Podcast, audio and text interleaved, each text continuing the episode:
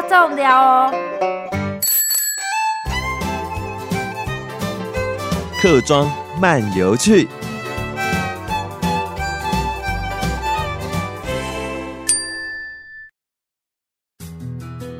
头先爱讲到台湾，但是因为台湾来讲吼，汉做得现来未了呢，还是台湾压榨手才天天黑么？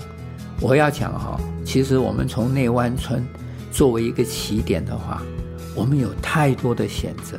如果你今天是往八五三方向走，你会经过铁岭，以前是三训的基地，附近有许多的养尊场。如果你爱吃鳟鱼、鲟龙鱼，像田妈妈餐厅啦、铁岭的休闲农场啦，还有巴黎温泉度假村的这些鱼的料理，都做得很不错。那原住民料理呢？我曾经讲过，不老居。在八五三这个区块，它做得非常好。那如果这些你不喜欢，景观餐厅也有八五三的数码天空，还有你像拉号部落的红蔷薇六号花园，我去六号花园喝咖啡、吃简餐，那个环境是很漂亮的，也让你坐在那里心旷神怡。可是六号花园呢，后来增加了营地的规划。老板就告诉我说，营地的收入还远远超过了用餐的收入，而且因为星期五就有人来住他们的营地，也增加了他餐饮咖啡的收入。这种相互加成的效果，所以你说六号花园，我认为他生意那么好，每次看到老板都笑嘻嘻的。我想这个餐厅跟营地的成功，他做得很好。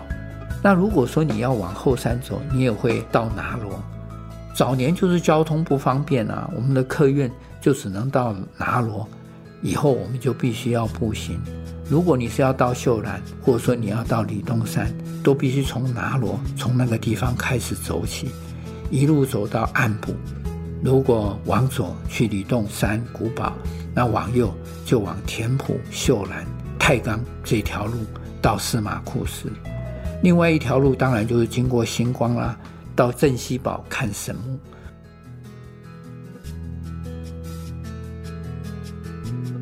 那李洞山古堡的景区，当年因为没有马美的新步道，所以你必须经过李洞山庄，再到山上的古堡。而山庄是一个老兵朱万鹤先生一手打造，当年他是海军陆战队的队员，因为开凿中横呢。炸伤右眼，就被迫退职。他说他没有办法生活，到监时呢，常去派出所，到宜老派出所要饭吃。后来呢，就找了一块地，就在李洞山庄古堡山脚下，自己独自盖了这个山庄，提供了许多登山客住宿一晚。虽然它很简陋，可是当年的登山客的要求也很低，只要能够给他们盥洗就好了。所以也曾经让数十万的登山客住宿过。虽然这个朱先生他只有念过小学，但是他的文学底子很不错的。我特别喜欢他门口的那个对联，因为他喜欢写诗，所以这个对联是非常有意境的。那个对联是这样写的：“山门无锁待元丰，庭院无灯等夜照。”你想想看那种情景。山门不需要你锁啊，等元醇后的时候它就封了。庭院呢没有灯，等到月亮来的时候它就有灯了。你看他这个诗写的多有意境。他也写了一首诗来表示他的心志。他说啊，笼子装的鸡啊有食，所以笼鸡有食，汤锅近，汤锅都在附近，所以吃很方便。可是野鹤没有粮。天地何等宽啊！所以呢，你看看，我看到他这个诗，我就觉得蛮惊艳的。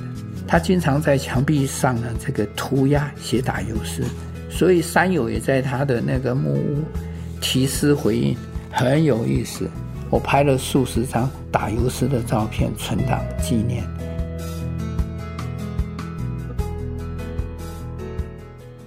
朱老先生年事已长。两年前呢，他九十二岁，只身在厨房煮东西，忘了关火，把整三分之二的山庄烧掉了。我看情形不好，和他的侄子就安排他到新竹荣民之家安置。所以李栋山这个老兵的故事，经历了半个世纪，也就这样结束。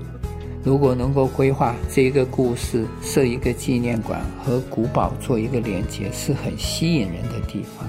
而李东山呢，他高师一九一四，每一次李东山下雪，朱伯伯就会打电话给我，请我去赏雪。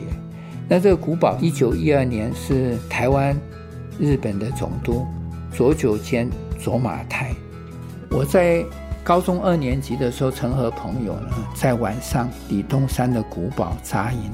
当天晚上，我依然记得一轮明月高高的挂在黑夜中，我们坐在城墙头，有人在哼着《黄城之夜》，那个让我深深的有凄凉的美感。所以，坚持这个地方是有太多的选择，有太多东西可以看。如果你喜欢看神木。北德拉曼神木、司马库斯神木、镇西堡神木、雪霸神木群，都是可以选择的。如果你要泡温泉，你也可以巴黎温泉度假村锦屏的美人汤啊，会来坚石温泉天然谷等等，都是可以泡温泉的。那如果你要走步道，那你到翁碧潭的步道看翁碧潭的瀑布，也也是很棒的。那如果你到翁碧潭，你也可以到鸳鸯谷餐厅，它的香鱼也做得很不错。